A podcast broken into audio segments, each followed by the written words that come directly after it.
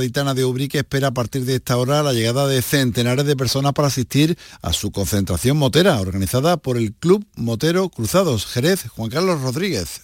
Hasta mañana, los moteros podrán disfrutar en la localidad peletera de diferentes actividades que incluyen exhibiciones, un concierto del grupo Insomnio, actuaciones de DJs o rutas turísticas por calles, plazas y la Plaza de Toros. El programa completo lo tienen en los perfiles de las redes sociales del Club Motero Cruzados de Ubrique. Este año, la concentración motera celebra su segunda edición. El pasado año se registró una afluencia en torno a las 1.500 personas. Tenemos 13 grados en Jaén, 15 en Granada, Cádiz y Córdoba, 16 en 17 en Sevilla, 18 en Málaga y la máxima en Almería con 21 grados. Andalucía, 12 del mediodía y 3 minutos. Servicios informativos de Canal Sur Radio. Más noticias en una hora. Y también en Radio Andalucía Información y canalsur.es. Escuchas Canal Sur Radio, la radio de Andalucía. Queridas amigas, queridos amigos, de nuevo, muy buenos días. Pasan cuatro minutos de las 12 y esto sigue siendo Canal Sur Radio.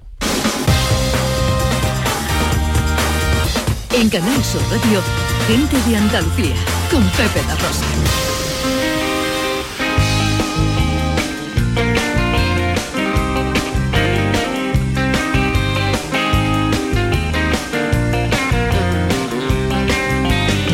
Algo lo que me invade,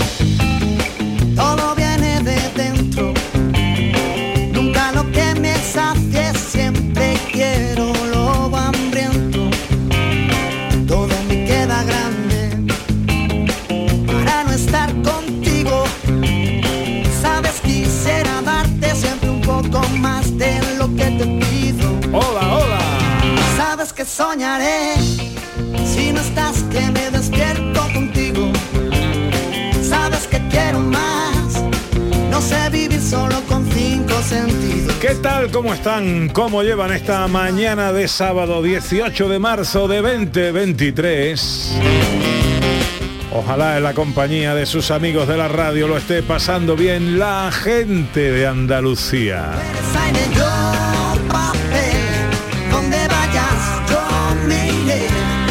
Me quedo oscuras,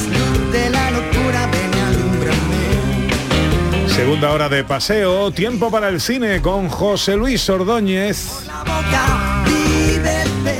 Tiempo para la historia y el teatrillo radiofónico con Sandra Rodríguez. Tiempo para las cosas de John Julius. Hola, director, buenos días. Muy buenos días, ¿qué tal? Hoy tenemos que hablar de Laura Valenzuela. Tenemos que hablar de Laura Valenzuela porque además yo estaba pensando, digo, eh, y no me acordaba que una de mis películas favoritas que yo recuerdo en los 80 de alquilar en el videoclub, porque es una película de los 60, era El Tulipán Negro, que no sé si recordáis, una peli francesa con Alain Delon, Birnalisi, y ahí estaba Laura Valenzuela, ¿eh? Ah, Que ¿qué Esto no lo recuerda todo el mundo. Sí, no, sí, no, sí. no, pues no, no lo una de mis pelis favoritas de aventuras de los 80 que yo vi en videoclub, ¿no? Y, y, vamos, una película deliciosa y muy fresca, muy divertida. Y estaba Adolfo Marsella, creo que estaba también. Sí, en la vamos a hablar sí, de, sí, sí. de todo esto. Hola, Sandra. Hola, ¿qué tal? Buenos días. ¿A dónde nos lleva hoy nuestro eh, capítulo 103 de las escenas de Andalucía? Pues vam- nos vamos con Julio César, que ya sabemos que estuvo aquí en la península ibérica guerreando, en concreto en Andalucía estuvo bastante, pues vamos a una batalla ahí con Julio César, si os parece bien. Muy bien. Hola, John Julius. Buenos días, Pepe. ¿Qué tal? ¿Cómo estás? ¿Qué pasa? ¿Qué pasa? Siempre estoy bien. Siempre estoy bien cuando veo a José Luis llevando una camiseta con este paisaje urbano del York pueblo City. nativo. Muy New York City. New York. Y blanco y negro, con estilo, tío. Oye, hoy, hoy nos traen más eh, sugerencias para emprendedores andaluces en Estados Unidos. Gracias a ti, Pepe, yo estoy ya un consejero de negocios. Yo no tengo ni un duro, pero aquí estoy. Bueno, oye, quién sabe, a lo mejor alguno te, Claro. te, te ficha, ¿no? Claro, no, no. Responsable Exactamente. de comunicación de su nuevo proyecto, quién sabe. Solo tengo que hablar con autoridad. Hablar con autoridad. Y así comento. Enseguida, todo aquí, en Gente de Andalucía.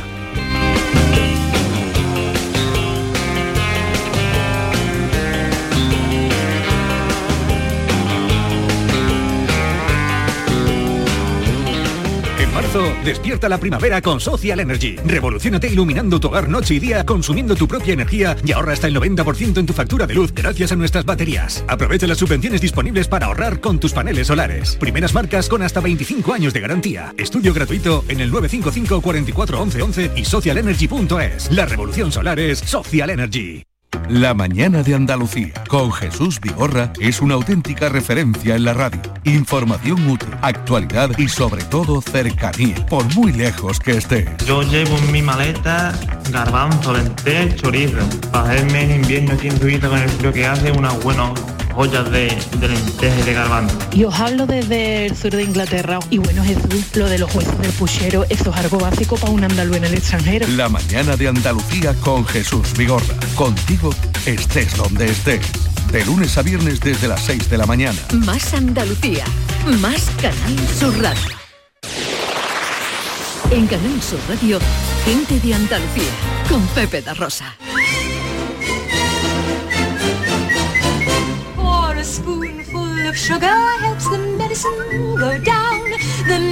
Nueve minutos sobre las 12 del mediodía. Este es el espacio, el tiempo que dedicamos a hablar de cine con nuestro director José Luis Sordóñez. Pero hoy, evidentemente, nuestra atención se tiene que centrar en ella. Es que teníamos solo dos cámaras, nada más. Y una de ellas uh, se estropeaba siempre que le daba la gana. Y otra, que es Lombardía, que era, fue un, un gran hombre de la televisión, era el cámara. Y yo estaba hablando. Y de repente estoy- estamos hablando, claro, de pie los dos. Y yo veo que Lombardía va bajando la cámara, bajando la cámara y yo con él. Y cuando ya estábamos en cuclillas, en el suelo, yo no entendía nada. De repente alguien se dio cuenta que, que estábamos así, que me pinchó a la otra cámara y, se, y, y ya pudimos. Y le- de repente le digo, pero, pero ¿qué te pasa? Dice, ¿qué, qué, qué me pasa? Que como no tenían refrigeración las cámaras, habían puesto un ventilador, se le había enganchado la corbata y a la para abajo del mundo.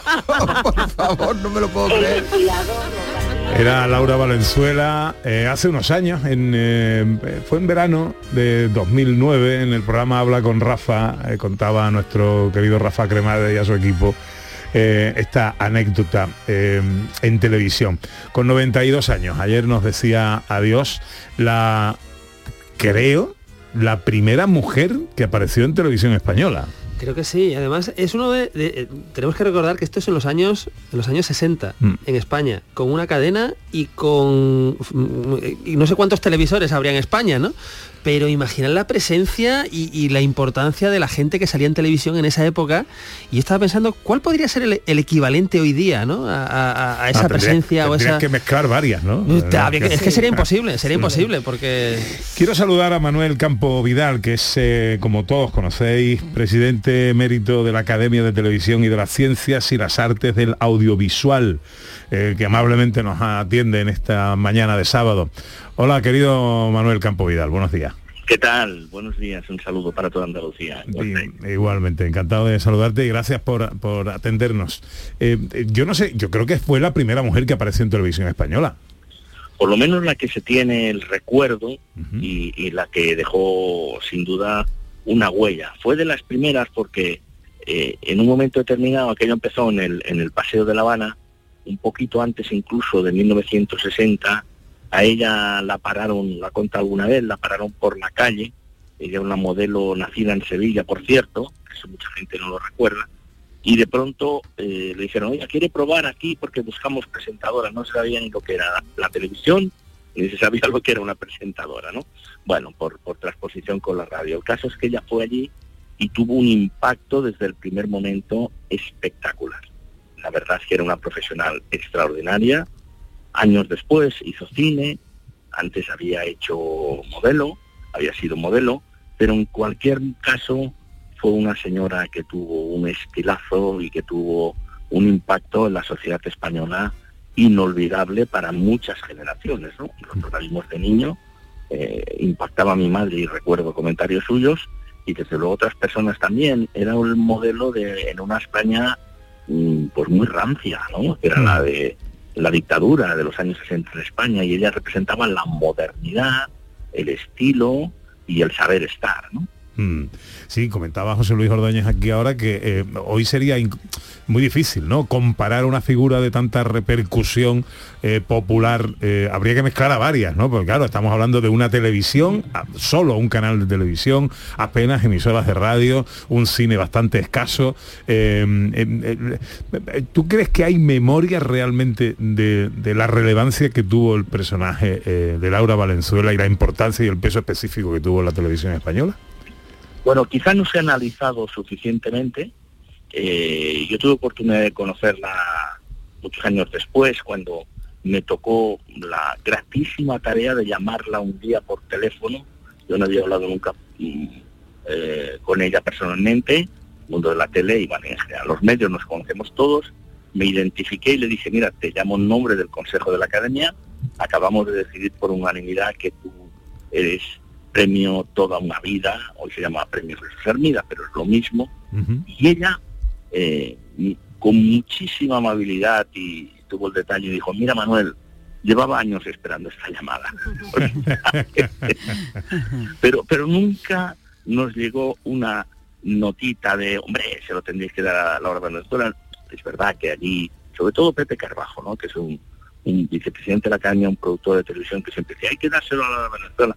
Pero siempre pasaba algo y siempre cruzaba alguien, pero nunca nos llegó aquello, una petición o una queja en absoluto, pero es verdad que lo agradeció de esa manera tan cercana y tan sincera, mira Manuel, llevaba años esperando esta llamada, la conocí porque nos vimos en algunos momentos, varios momentos eh, antes de, de- de la entrega, y en todo caso siempre fue una persona que yo le, la admiraba no solamente por su profesionalidad, sino porque tenía, por esa concentración de audiencia a la que habéis hecho referencia, es evidente que sí, bueno, todos los, los evidentes para, todos los elementos para convertirse en una diva, y ella fue la antidiva, porque con la serenidad, con la tranquilidad, con la cercanía, con la luego una persona que era, pues nunca había ejercido, digamos, esa, esa especie de pequeña dictadura, si me permite, Mm. que a veces algunas estrellas tratan de ejercer más bien cerca del ridículo. Ya lo creo. Eh, precisamente eh, iba a preguntarte ahora por eso, ¿no? Por la elegancia, por la discreción que ella vivió su etapa, digamos, eh, ya retirada, ¿no? De las cámaras y los focos. Es verdad, es que hemos conocido varias Lauras Valenzuela. La primera, la que impacta, la que en los años 60 es un modelo para todos, un referente para todas las mujeres de España.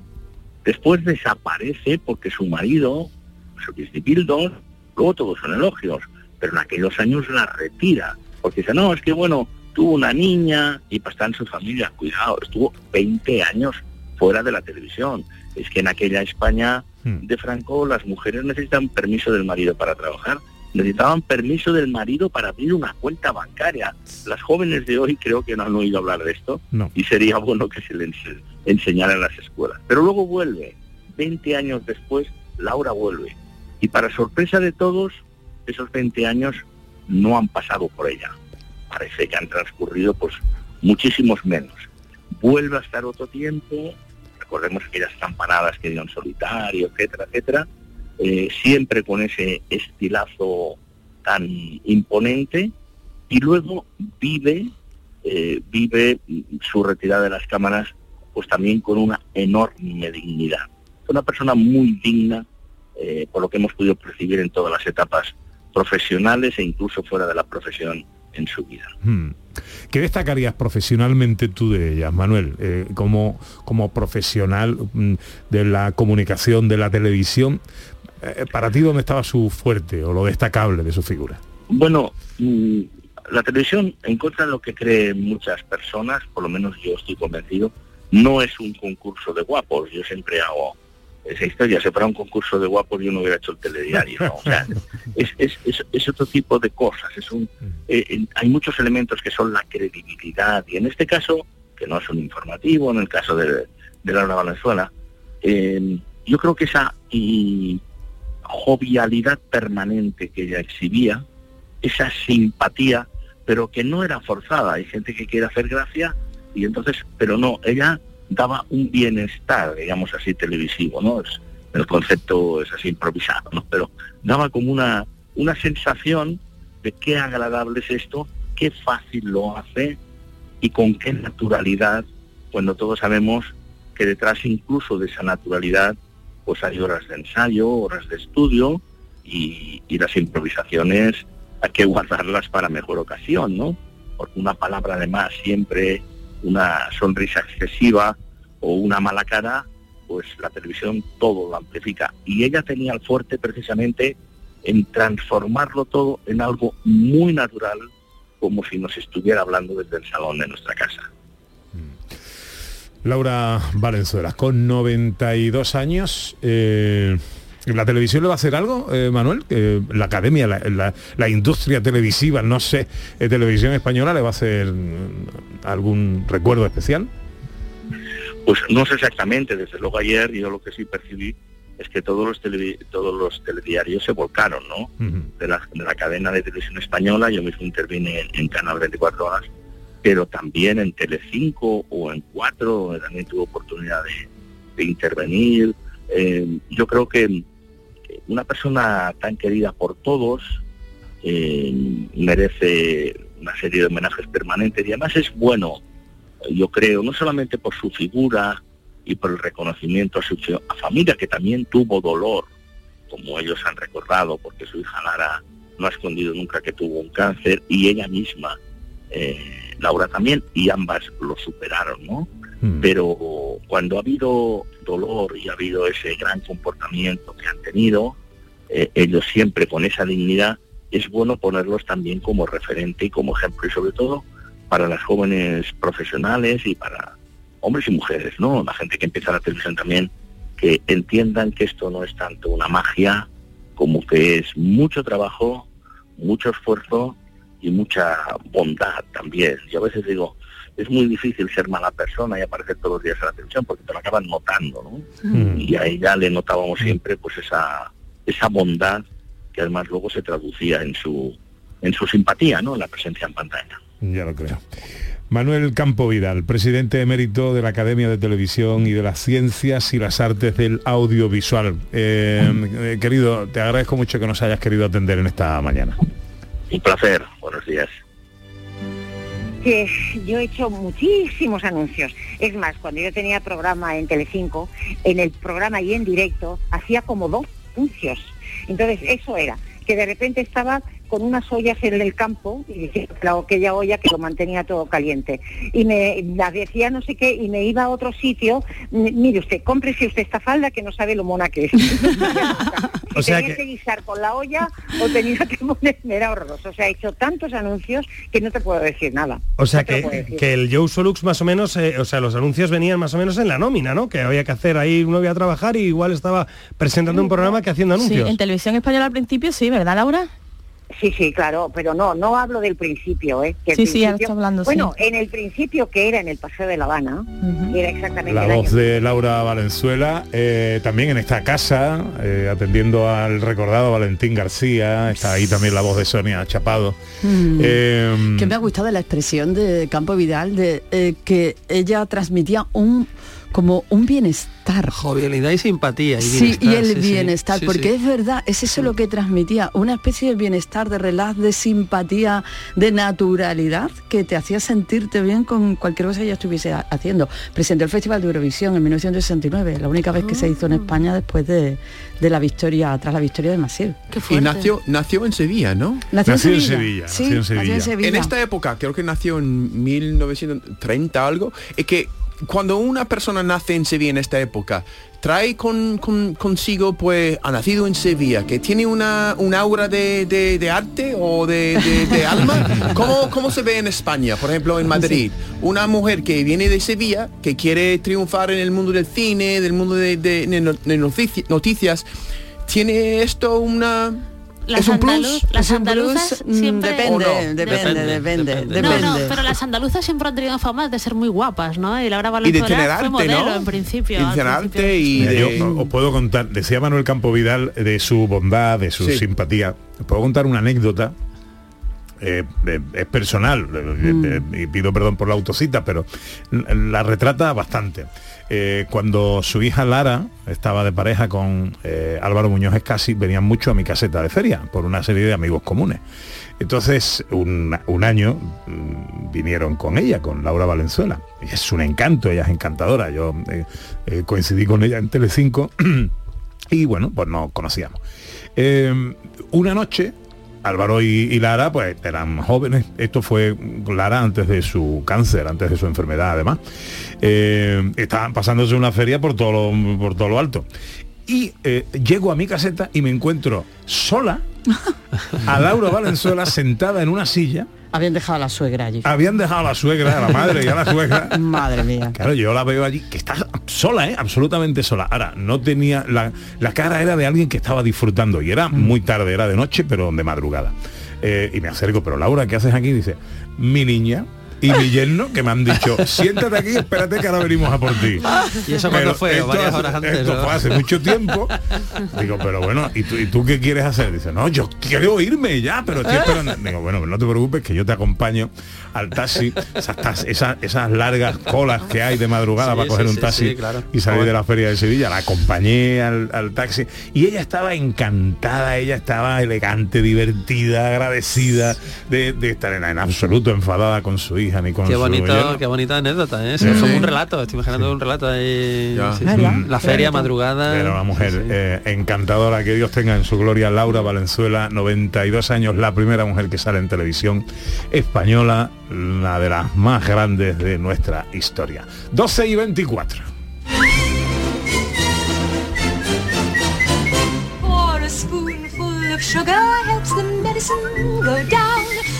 Bueno, director, eh, ¿qué tenemos por ahí en la actualidad Oye, del cine? que no haya comentado que la primera película que hizo Laura Valenzuela, que me, ha llamado la atención, que fue en el 54, fue al lado de Tony Leblanc y Marujita Díaz, que no está mal la cosa para, para que entre uno en el mundo del cine. ¿eh? Eh, ahí No está mal, no está mal, no está mal. Oye, este fin de semana concluye el Festival de Cine de Málaga. Pues concluye el Festival de Cine de Málaga, hoy van a ser los premios, pues eh, a lo largo del día vamos a tener todos los premiados, durante la semana ya hemos tenido pues pues los premios, los homenajes, algún premio documental, premio cortometraje, pues los favoritos, pues hay de todo, hay una película española que es 20.000 especies de abejas que, promete, entre los actores y actrices pues tenemos ahí a Miki Esparvé y María Vázquez por Matria, Ah, bueno, Félix Vizcarret puede estar ahí con la dirección. Y el premio del público se baraja que puede ser la de Bajo Terapia, que es una película de la que hablaremos ahora en un ratito porque se estrenó ayer.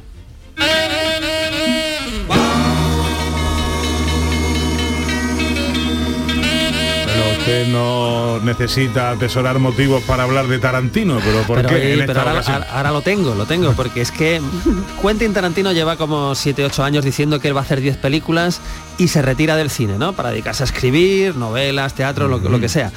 Lo cierto es que ya lleva nueve películas. eh, la última película fue Érase una vez en Hollywood, que es una película grandiosa, es quizá la mejor de, de su filmografía, y le falta uno. un rollo para mí. Bueno, un- eh, creo que tuviste un mal día, Pepe da Rosa, tenemos que hablar, tenemos que Tampoco hablar. le gustó Memorias de África, es que tiene un gusto especial. Son muy diferentes, me parece. África son grandes películas, pero no tiene nada que ver una con otra. Y bueno, el caso es que eh, ya se ha filtrado que ya ha concluido el guion de una película que se va, va a llamar, ojo, The Movie Critic, o sea, el crítico o la crítica de cine, que más bien va a ser la crítica de cine porque se rumorea que va a estar basada e inspirada en la crítica real Paulina Kiel, eh, que eh, bueno, es una crítica de cine mítica en Estados Unidos y va a ubicar o va a enmarcar lo que es la historia a finales de los años 70 en Estados Unidos, ¿no?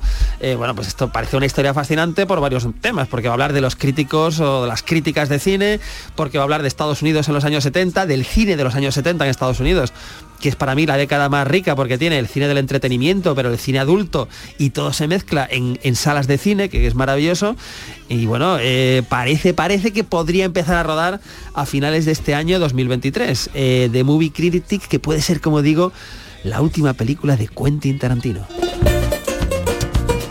¿Se irá de verdad? ¿Será como el manicero?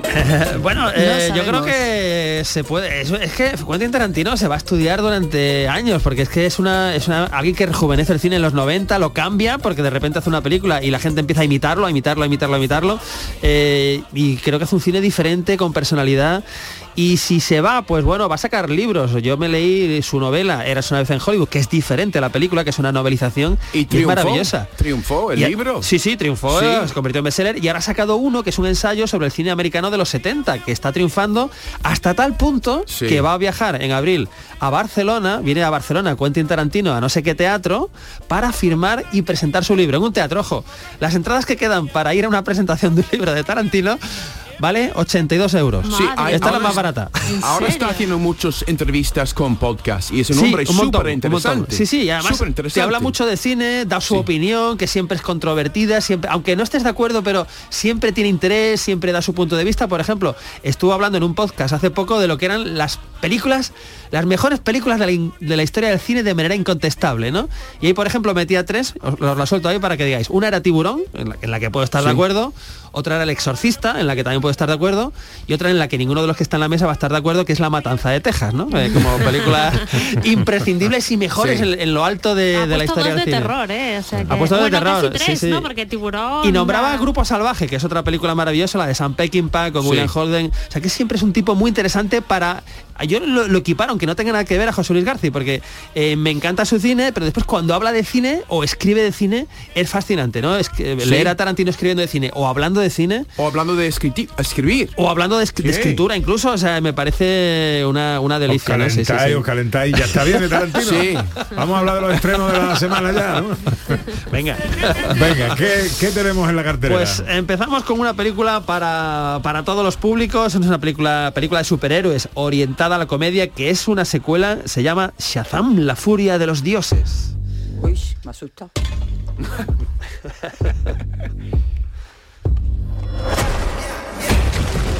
Nosotras estamos en guerra.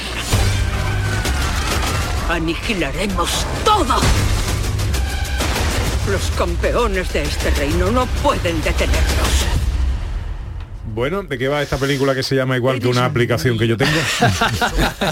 Bueno, es una secuela de Shazam que llegó hace un par de años. Eh, recordemos que estamos en el mundo de los superhéroes, eh, cine fantástico. Eh, recordemos que estamos en DC, esto no es, no es Marvel, estamos en DC. Y tenemos al protagonista del anterior que junto con sus eh, compañeros con superhéroes van a tener que enfrentarse a unos nuevos superhéroes villanos. En fin, esto me parece que ya lo he dicho mil veces en los últimos 7-8 años, ¿no? Pero es el argumento de, Shazam, de la secuela, que como digo tiene un componente más de humor y no es tan seria pues como otras películas de DC, pues yo que sé, como la Liga de la Justicia de, eh, de Zack Snyder, ¿no? Que era como un. in- intentaba ser un poquito más adulto. Esto es para los más pequeños, es entretenimiento, y el que quiera entretenimiento y para acompañar a los niños, pues tiene esta oferta el fin de semana.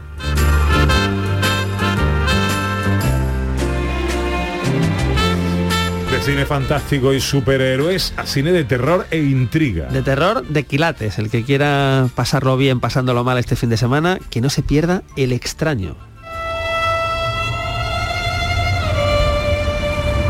Si tú Yo no. no hablan humano, ¿No le gusta? Sí, es precioso. Hay un tío que vive justo enfrente y siempre está mirando aquí. mirando aquí, ¿cómo?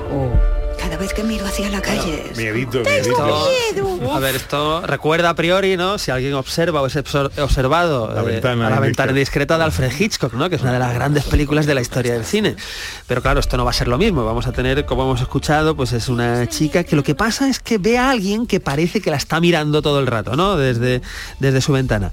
Bueno, esta es una película, ojo, que estuvo en la sección oficial del Festival de Sundance, no del que acaba de terminar, sino del, del 2022. Y se pudo ver, eso sí, en el último Festival de Sitges. Es una película eh, brillantísima. eh, yo recomiendo verla en una sala de cine porque hay que sumergirse y no escapar de la sala en hora y media. Y bueno, pues es una, es una delicia. Además es un cine que no es casquería, ¿no? Que a lo mejor es lo que teme Ana Carvajal, que pueda Sí. ser casquería. No, no, Pero no. Es, una- es terror más, más psicológico, es Sí. intriga, es suspense, es misterio ¿Pega botes? y terror. No es una película tampoco de pegar De bote. botes, de sustos de estos que te meten el sonido a tope en el no, no, es, es esto que va Sí. creciendo No, y, y es te- va invadiendo. De hecho, es muchísimo peor que lo que tú tienes miedo, Ana. Bueno, afortunadamente llega una comedia española. Una comedia española que está en el Festival de Málaga de esta, de esta edición y que viene muy bien como contraste y lleva por título Bajo Terapia. Hola a todos. Os he citado a las tres parejas porque la sesión de hoy la vais a dirigir vosotros. Supongo que todos habéis oído hablar de las terapias de grupo de parejas. En la mesa hay varios sobres que tendréis que ir abriendo en orden numérico. ¿Esto qué es? ¿Cuánto misterio? ¿No deberíamos presentarnos antes? Lo digo porque yo no os conozco a ninguno. Bienvenidos a la primera consigna. El verdadero problema, mí- mírame, Daniel, es que creo que no estamos educando a nuestro hijo como deberíamos. Desde que voy a terapia de autoayuda estoy mucho mejor. ¿Terapia de autoayuda? ¿Revisarle el teléfono a tu mujer en San Fermín? Venga, hombre, por favor. ¿Pero quién no ha hecho eso alguna vez? Yo. Bueno, Yo. Ahí hemos escuchado a Fele Martínez, que es parte de- del reparto, un Fele Martínez que recordemos que es uno de los protagonistas de Machos Alfa, la serie de Netflix, Ajá. que ha tenido muchísimo éxito, que es muy divertida. buenísima. Es muy divertida, está muy bien, que va a tener segunda temporada. Pues aquí tenemos a Fele Martínez junto a Malena Alterio, Alessandra Jiménez, en fin, un reparto, un reparto amplio donde tenemos a estas tres parejas que acuden a, la- a una sesión, pues eh, extrañamente conjunta, una terapia de grupo, pero, pero bueno, de, pareja y de grupo, ¿no? Y bueno, aquí tenemos eh, con el humor, ¿verdad? Como herramienta principal, pues cómo van aflorando pues todas estas, eh, a lo mejor, cosas que uno cree que es normal y que por supuesto no es nada normal, como escuchábamos a Fele Martínez hablando de consultar el teléfono móvil de, de su pareja. Es una de las películas, es una película dirigida además por Gerardo Herrero, que es alguien que, bueno, pues tiene ya una larga carrera como director de cine, con éxito, y es una de las películas, como decía, que tiene más posibilidades de llevarse el premio del público este año en el festival, en el Festival de Málaga. Entonces, bueno, eh, siempre que una película eh, consigue el favor del público, eso quiere decir que va a ser una película eh, divertida, entretenida, como poco. Y para que haya de todo en la viña del señor, cinematográficamente hablando, una comedia romántica británica. Pues comedia romántica británica que tiene como título una pregunta. ¿Y qué tendrá que ver el amor? Muy bien, decidme, ¿qué clase de mujer encantadora estamos buscando? Alguien inteligente, atractiva y con la que haga clic, supongo. Necesita una compañera, no un clic. Vale, con o sin barba. ¿Qué? me he equivocado de lista. Devuélveme eso. ¿Sales con alguien? Sigo haciendo entrevistas. ¿Eso es Grinder? Mi peluquera se pasa el día metida ahí. ¿Alguien interesante? No. Me voy a casar. ¿Te casas? ¿Quién es la afortunada? Como buena comedia romántica con Emma Thompson de por medio. ¿no? Emma Thompson, en este caso de secundaria de lujo, porque interpreta a la madre excéntrica, por supuesto, de, de la protagonista. Eh, película donde, como hemos escuchado, eh, tenemos, eh, vamos a tener la presencia de las aplicaciones de encontrar pareja. ¿Por qué? Porque tenemos a un amigo de la protagonista eh, cuya tradición es seguir el ejemplo de sus padres de tener matrimonios concertados, ¿no? Con todo Mm. lo que esto, es decir, buscar un poco la, la pareja, la pareja ideal, ¿no? O hacer eso o casarse con, con su, con su amiga, con su novia de toda la vida en Pakistán, ¿no? Esta es, eh, un- poco la, premisa de, la película que viene precedida de un gran éxito comercial en el Reino Unido y está dirigida por Shekhar Kapoor, interpretada por Lily James, que es la protagonista, y como decía Pepe, pues secundaria de lujo para la gran Emma Thompson. Y en la tele que ponemos... A ver si John, por el título El hombre de Peter Bridge. ¿Cómo podríamos traducir eso? El hombre de Peter... Peter The Bridge. Man of Peter Bridge? Peter. Peter. Bitter, oh, Bitter Bridge. Bitter Bridge. The Man of Bitter Bridge. ¿Cómo traducimos eso? Como el, El el hombre puente del puente de de, Amargo? Amargo, algo así, ¿no? Huh. Pues El hombre del puente amargo, western del año 55 en Estados Unidos, eh, dirigida por Jack Arnold y con Lex Barker de protagonista. Eh, la trama es interesante porque eh, estamos en un western, pero llega un investigador privado a una ciudad y su misión es descubrir quién es el culpable de una serie de asesinatos. Tenemos por un lado el western y por otro lado el misterio de saber quién es el culpable de una serie de asesinatos. Película, por cierto, que de- decía estaba dirigida por Jack Arnold de los que aquí en la mesa hemos visto todos al menos una de sus obras maestras que es El increíble hombre menguante. Supongo que os suena Sí, hombre. peliculón de los años 40, 50, no me acuerdo ahora. Blanco y negro. Blanco y negro. Eh, bueno, pues aquí lo tenemos a Jack Arnold dirigiendo un western de serie B, pero con una pintaza impresionante hoy a las tres y media en Canal Sur Televisión. Enseguida y tras unos consejos, más cositas. En Canal Sur Radio, gente de Andalucía con Pepe da Rosa. Este sábado tenemos duelo andaluz por la permanencia. En Primera División, Almería Cádiz. Y además, los sueños de la Alhambra. Las aspiraciones de ascenso del Granada en su partido contra el Albacete en tierras manchegas. Y toda la jornada deportiva de los equipos andaluces. Síguenos desde las 2 menos cuarto de la tarde, como siempre, en la gran jugada de Canal Sur Radio. Tu programa deportivo de referencia de los fines de semana en Andalucía con Jesús Márquez. Más Andalucía. Más Canal Sur Radio. Canal Sur Radio. Tus compras en los comercios de Nervión tienen premio. En los comercios de Nervión tienes la mejor atención y por tus compras grandes sorpresas y regalos. Repartimos 800 euros en cheques de consumo. Tus compras en los comercios de Nervión tienen premio. Organiza Asociación de Comerciantes de Nervión. Financia Ayuntamiento de Sevilla. Llega el momento más esperado de las letras sevillanas. Del 22 al 26 de marzo, Tomares celebra su decimocuarta Feria del Libro, la primera gran cita literaria del año en España. Cinco días en los que Tomares reúne a los mejores escritores del momento. La gran fiesta del libro, con más de 120 autores, 30 presentaciones, actividades infantiles, librerías y editoriales. Ayuntamiento de Tomares. Tomares como a ti te gusta.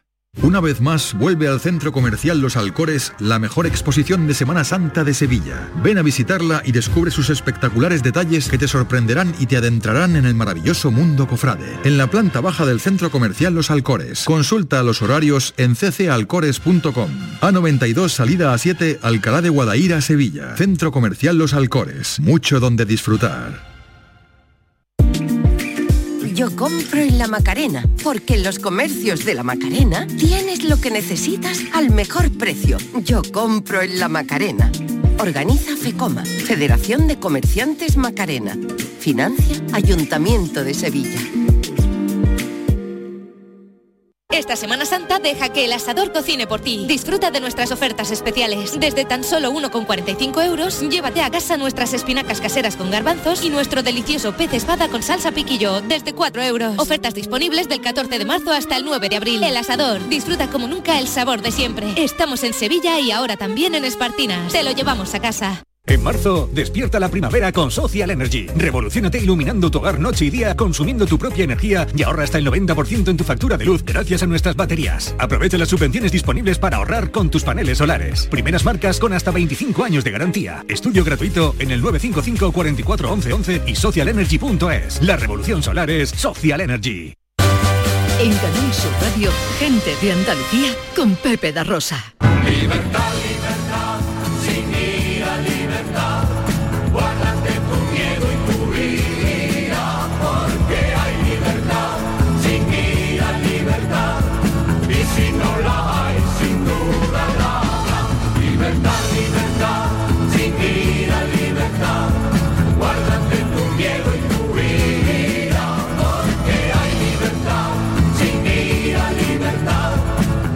no la hay, sin duda la. Yo creo que la primera vez que a mí me impresionó un grupo musical por su juego de voces, especialmente los graves, los, los bajos, fue Harcha. ¿eh? Todo un mito eh, en la época de los 70, eh, plena transición, un icono de la música comprometida. Pues eh, la película Generación Harcha, que se basa y se inspira en este grupo, va a poderse ver en el WOW Fest, muestra de cine dirigido por mujeres. Ana. Así es, así es, Pepe, así es. Y bueno, tenemos la suerte además de que algunos de los componentes de Harcha pues son muy cercanos a esta casa, a Canal Sur Radio y Televisión. Yo no puedo escuchar esta canción sin que se me pongan los vellos de punta. Sí, sí, ¿eh? totalmente. Y Por, lo- bueno. por la canción que es hermosa, por cómo está interpretada, por lo que significa. por todo, por todo. eh, eh, eh, pues eso, es una canción de bellos de punta.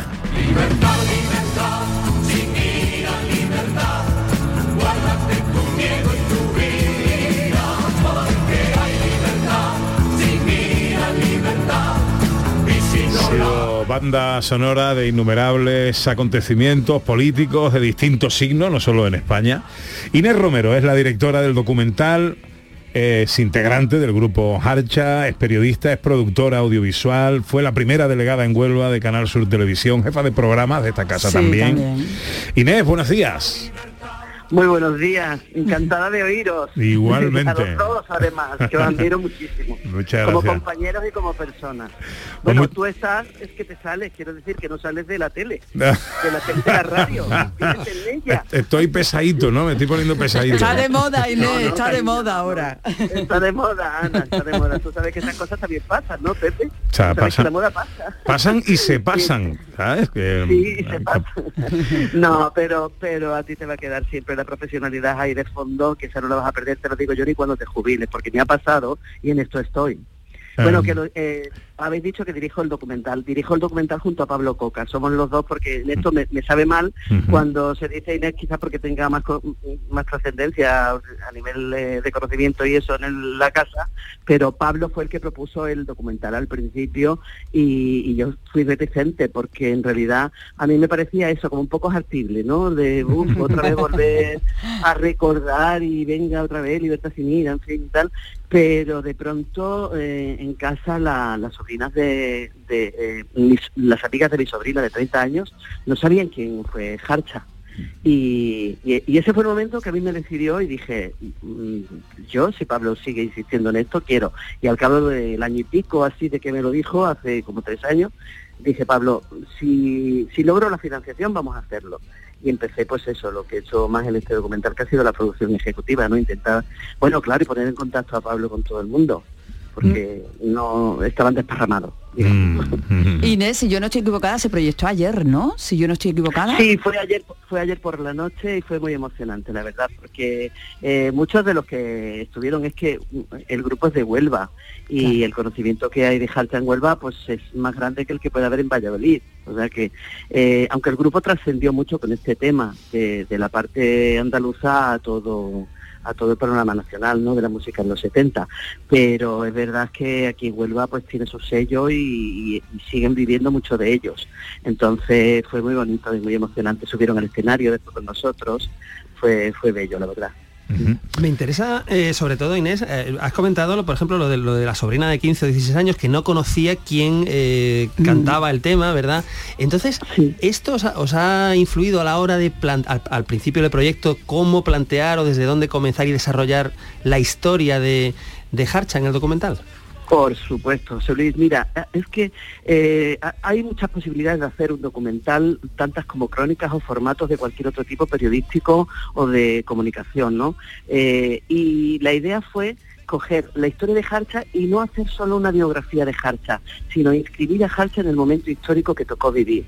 Es que lo, lo que hemos querido hacer es una historia del grupo paralela a la sociedad que le seguía, a, a su fan, ¿no? En el 72 cuando nace Harcha ya Andaluz- había ese el anhelo de salir de la pobreza, del analfabetismo, de ser subalternos de casi todo, eso estaba en la conciencia de buena parte de la población andaluza, sobre todo de los jóvenes, ¿no? Que pudimos, tuvimos la, la posibilidad de estudiar en los colegios menores, que entonces eran del movimiento y otros privados, pero que los padres se, esforzaron mucho en que nosotros estudiáramos ya en mi generación, ¿no?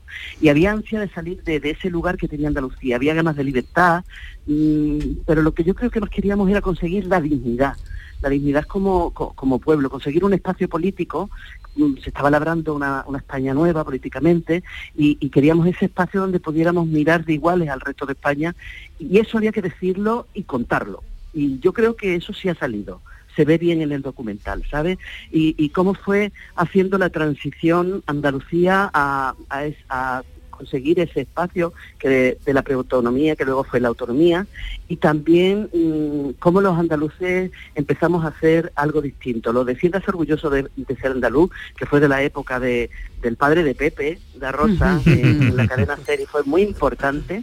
Ese siente orgulloso de ser andaluz, mm, lo marcó esa época y la gente que en esa época sintonizaba con el grupo. No digo que fuera el grupo, ¿eh? no lo digo. Ni el dinero ni el Señor, sino la tierra callada, el trabajo y el sudor, unidos al agua pura y a los No, pero sin duda el, el grupo significó mucho en esto que está, estás diciendo, fue un auténtico referente y queda en la memoria colectiva, ¿no? Ahí es, sí.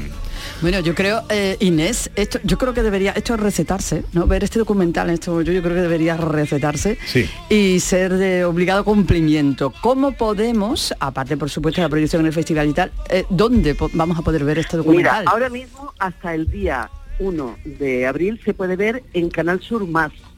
¿eh? Bien. En Canal Sur Más, en- en- a través de internet, se puede ver. Eh, tiene los créditos cortados, pero bueno, se puede ver igualmente, que es una cosa de emisión que tienen las televisiones, no la nuestra, todas por, por común. Y, y ahí se puede ver y luego vamos a, a- en, imprescindible porque lleva mucho archivo de, de televisión española que ha entrado en coproducción también y va imprescindible sobre final de, de octubre o no sé, Mm. principios de noviembre seguramente y ya anunciaremos fechas, pero luego sí que tendrá eh, que entrar en alguna plataforma y ese es el recorrido que tendrá el de festivales, lo lógico de, de Claro. los, Ujú. de los eh, mm, documentales pequeños porque no es un documental para cine realmente, o sea, no hay tantas personas, yo creo, hay otros documentales muchísimo más atractivos que son los de naturaleza, de National Geographic y tal, y tienen un público limitado en salas de exhibición, pues este documental yo creo que va a plataformas y va a televisiones, que es su lugar. Mm. Generación Harcha, ahora se puede ver en el WOW Fest, en esta muestra de cine dirigido por mujeres que se celebra en Huelva y también lo podéis ver a través de, en estos días, en la plataforma Canal Sur Más, que por cierto está de aniversario, está Sí, cumpliendo. Mañana. un, año. Inés Romero, directora junto a Pablo Coca de este documental, eh, muchas gracias por atendernos, felicidades y, y que lo disfrutes. Muchísimas gracias a vosotros por acordaros de, de mí y llamarme para, para recordar un poco que este documental está en marcha. Estaría bueno, compañera. Un beso fuerte. Un beso fuerte, gracias, adiós.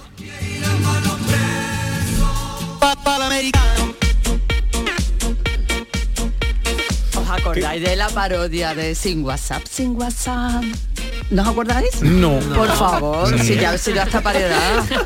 Ha no sido la acordáis, ahora la voy a mandar, un Qué zasca raro. total. A mí me gusta cómo lo haces tú. Es un sí. corte de rollo total, ¿eh, Ana? Me gusta. No tengo que recordarlo, hay que disfrutarlo. porque- Es que se me ha venido de pronto, no lo he pensado. en el estudio ahora. Pero, y que tenía usted una pregunta para nuestro director. Voy a saltar de, de guion. Ah, ¿Vale, vale. Pepe? ¿No? Usted puede hacer lo que quiera. Sí. En realidad. Lo que dice el guiri no caduca. Mira, José Luis, no sé si has oído, pero hay una- un crítico muy importante del New York Times, porque estaba hablando de Pauline Kael, que es su, ¿no? Otro mítico ahora mismo es A.O. Scott, que lleva creo que 20 años o más escribiendo reseñas en el New York Times. Casi 2.200 reseñas. Pues, se enfadó Samuel Jackson con él porque escribió algo mal sobre el Avengers y dejó la crítica de películas porque dice que es que recibe tanto pues crítica a él por por ejemplo decir cosas malas de series de Marvel o también de, de, por ejemplo Top Gun y que, que es casi dice que es antidemocrático lo que lo que recibe por por decir su verdad Su sobre una, una película. ¿Al- ¿Alguna vez tú has Me- recibido una crítica de los demás por tus críticas? Bueno, yo es que disfruto más hablando de lo que me gusta, de lo que no me gusta. Pero de todas formas me parece terrible que eso sea verdad. Me parece terrible que tenga que, o que lo haya dejado, supongo que por poner mal a las películas de Marvel, ¿no? Que Sí. las que están ahora más eh, en boga. Esto me recuerda un poco eh, a lo de Carlos Bollero, ¿no? Que ya no, ya no va, por ejemplo, en el último, ya no fue al último festival de San Sebastián. Y si, no sé yo si es porque decía que se quedaba dormido en la mitad de las películas o tal, y entonces ahora mandan a otra persona del país a, a cubrir la gala, ¿no? o sea, perdón, el, el festival. Eh, pero esto me parece, me parece tremendo. ¿Y en qué se basan? En, eh, por ejemplo, en que personas famosas como Samuel L. Jackson lo criticara o porque en sus crónicas del New York Times los comentarios eran unánimes y decían que... Pues yo creo que dice que es un poco prepotente a la hora de, de criticar. Mira, tiene una cosa muy bonita. Una vez dijo que por el, el trabajo del arte eh, es para pues, liberar nuestras mentes. Y el trabajo de, de- las reseñas es enterarnos qué hacer con esta libertad. Que me- me- es una idea muy interesante para mí. Y que una crítica, que sentir la presión de no criticar una película porque arrasa, no sé, porque a veces la gente que se asoció la se aso- asocia la popularidad de una película con con con una tontería, pero eh, yo creo que no está haciendo esto. De todas creo- formas, es curioso, porque yo creo que a veces muchos críticos, precisamente, de películas, una película a lo mejor que es alabada unanimemente o porque hay mucho público, precisamente por eso hacen una crítica horrible. Y Sí, eso ya llama la exacto. atención y tienen más visitas ¿No o hay un poco de esnobismo en estas cosas? Bueno, eh, es que, que- todo el mundo la pone bien, yo no la puedo poner bien. Puede ser Es que también, ya, pero eso se nota. Ahí hay articulistas, por ejemplo en España y tal, que se nota porque en determinados medios siempre sacan una reseña de un libro fantástico de una película fantástica, tal, pero poniéndola a parir, ¿no? Y se nota mucho que es un poco por llevar la contraria, que no creo que sea el caso No de sé, es el caso no creo él. que sea el caso de este crítico, pero me parece llamativo. Y una pregunta, ¿este crítico tiene, por ejemplo, cuenta de Twitter o, cuen- o cuentas en redes sociales? Eso lo que pasa es que, ¿por qué no deja el Twitter? Si tiene un problema con la cree que puede quizás dejarlo, pero quizás siente una presión más allá de, de las redes sociales también. Vale, Porque vale, es un gran paso para él, para dejarlo. Estamos hablando de, de- de muchos años. ¿Y ahora escribe en otro sitio? no, o- va a seguir escribiendo en New York Times, Ah, pero vale. sobre libros. Ah, sobre libros. ¿Cómo se llama el gacho? ¿Cómo se llama? Se llama A.O. Scott. A.O. Scott. Yo mm, eh, reconozco una cosa. eh, cuando quiero ver una peli, hay veces que mm, escribo en mi grupo de- del programa, oye, recomendarme una peli. Ya no os voy a hacer más caso, porque me conté- Casi- bueno, casi hay sangre un día. eh, Ordóñez alguna vez me ha contestado, los demás es que ni me contestan. Pero bueno, pues yo me... mm, No, yo recuerdo una que no sé qué pregunta preguntó, eh, no sé- no sé qué película dijo, eh, Carmona dijo una basura, yo dije obra maestra, no sé qué película. Claro, es verdad. Es que y ahí se quedó la cosa, ya, no volvió a preguntar Pepe No, Darrosa. no, ya no, claro, pero no me sirve. Pero es verdad que miras la película, ¿no? Y ahora te sale eh, Film Affinity, por ejemplo, ¿no? Sí, sí. Y yo me meto en Film Affinity y salen los eh, Las estrellas. los comentarios ¿no? de los críticos, hay varios ¿Cuál críticos que escriben ahí y tal. Eh, la catalogan de verde, amarillo o rojo. Verde es buena, amarillo da igual y rojo es que es mala. Aléjate de ella. Eh, Me alejo del verde, porque cada vez que veo una película, venga, la Me veo. voy al rojo directo Pues me ahí. voy al rojo directamente y siempre acierto. ¿Por qué? Porque los críticos Es que no les gustan tener- las Hay que películas. tener cuidado con, con Film Affinity y con IMDB, que es la otra plataforma para ver notas, porque claro, ahí hay que ver quién vota, ¿no? Y por ejemplo, en IMDB, si tú te vas a las películas más votadas, están las de Marvel. Porque Sí. las de Marvel tienen, eh, hay mucha gente que trabaja en Marvel y mucha gente que vota en IMDB. Sí. Entonces, claro, tú ves que eh, Los Vengadores igual Mm. tiene la misma nota que el padrino. Y dices, Sí. "Coño, tienes que tener un poquito de, de- de ojo a la hora de controlar este tipo de, de- de calificaciones y Claro. tal de, de películas, ¿no? Que con los libros no sé, igual ahora con los libros este crítico vuelve a tener la misma Puede el ser, pero problema, que- ¿no? Eh, no, problema. no sé. Sí, sí, será, será. ¿Qué pasa? ¿Que la literatura genera menos controversia que el cine? o qué? Es Yo creo que sí, Ahora mucho tiene- menos. Pues no tiene, quizás la gente no, no sé, pero él no va a escribir sobre. El último premio Claro. Pulitzer es Sí, malísimo. claro. Acosadores. Ya, ya. Oye, hablando, hablando de literatura y de premios, eh, no sé si sabéis que el premio Nobel de Literatura viene a tocar a Sevilla este mes de junio. ¿Verdad? Bob Dylan. Sí, pero a ver si va a ser Sí, con el concierto en. Sevilla lo mismo que hizo con el premio Nobel. No ir. Esperemos que no, porque las entradas son carillas, ¿eh? Hablas de Bob, de Bob Dylan, Bob Dylan, ¿no? Bob Dylan, sí, sí, Eh, Llévalo al programa, yo puedo can- cantar mejor que él. Es verdad. Pero, Yo- pero si no, Yo- si no viene, Más torrente de voz sí que tienes, ¿eh? yo- la Si letra no no, viene- importa, yo canto su letra y yo triunfo. Y más simpático también eres. ¿eh? Mucho más. si no viene no puede sorprender a nadie. Siempre podrá Claro. decir, oye, que me dieron el Nobel y no fui. o sea, no. que ¿por qué tengo Pero- que ir a un concierto en Sevilla? O también Pepe puede invitarlo y yo puedo imitarlo. ¿Y quién, quién va a saberlo? ¿tienes Y aquí alguna- estamos en la radio y Bob Dylan estaba aquí. Yo hablando Yo, con él. si tiras de si, esto que se hace de los 7 grados de separación si tiras de, de relación de gente que conoces Sí. y tal puedes llegar a Bob Dylan Yo seguro, mi, mi primo. Hombre, Tú tienes- pu- puede Yo tengo ser. un cuñado que... Claro. Yo quiero saber con quién estoy pues vinculado con la- el sangre. Me gustaría que sea un, un- un general. ¿No? general. Un general. Un ¿Por general. qué un general? Un general. de la guerra de De- de- independencia, de algo. Hoy ibas a ser un soldado de Julio César. Exacto. Eh, pero Y me- claro, me- me- nos me- hemos quedado sin tiempo. Claro. ¿Y por qué Sandra? Porque no soy el, el, el- Julio el- César.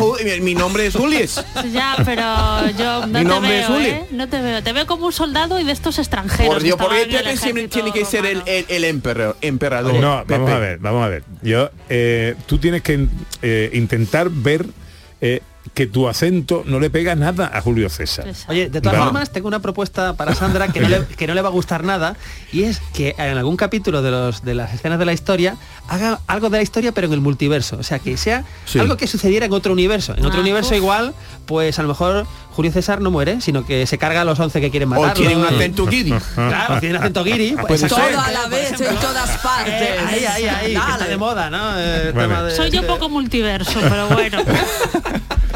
Bueno, pues vale, pues está bien, pero queda la idea, queda la idea. Sí, sí, te- alguna- todo ocurre. programilla, sí, sí. Pero tampoco un soldado pega, un soldado tiene un acento guiri. Sí, porque eres un soldado del ejército romano, que sabemos que llegaban desde muchas partes del imperio. Y tú Ah, venías claro. como de la Galia o...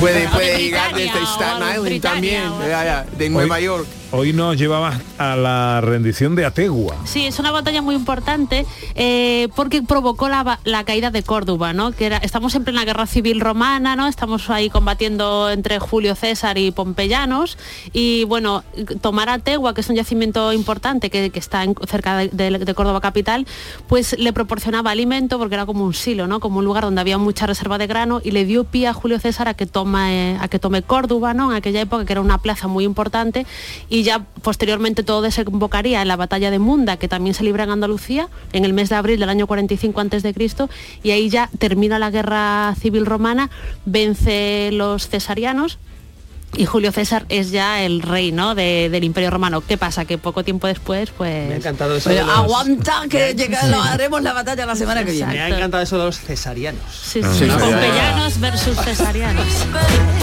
Bueno, lo haremos la semana que viene porque esta semana entre Tarantino y el crítico este de cine habéis comido todo el tiempo. Pero, Está bien, está bien, está bien. pero bueno, ¿qué vas a hacer hoy, eh, John? Pues tú sabes que yo llevo una semana tomando vitaminas. ¿Se nota? Eh, bueno, sí, Se nota. No, en mi está cara, como super ratón, super vitaminizado y mineralizado. Tienes los ojos muy abiertos. Eso no, es bien en polvo. Yo digo que ¿Duermes si tomo un polvo cada mañana y me siento mejor. Un polvo cada mañana me No, un. Cuidado, cuidado. con No eso. entremos en detalles, por favor, no es necesario. No, pero Queremos es, saber. No queremos pero saber. se nota, mira, mi piel tiene un cutis un poco más brillante o qué? Yo noto algo, no sé qué, pero noto algo. Noto algo. Yo voy a llegar a casa corriendo. Pepe. Yo tengo 55 Virginia, años. vete, Virginia, corre, vete, vete. Más polvo. Bueno, pásalo de ay, que no, de esta nos echan. Que llega la información a Canal Sur Radio, luego nuestra última hora eh, será un poquito más corta, terminaremos a menos cuarto porque hay fútbol. Pero eso no quitará que nos vayamos de escapada y que escuchemos los sonidos de la historia.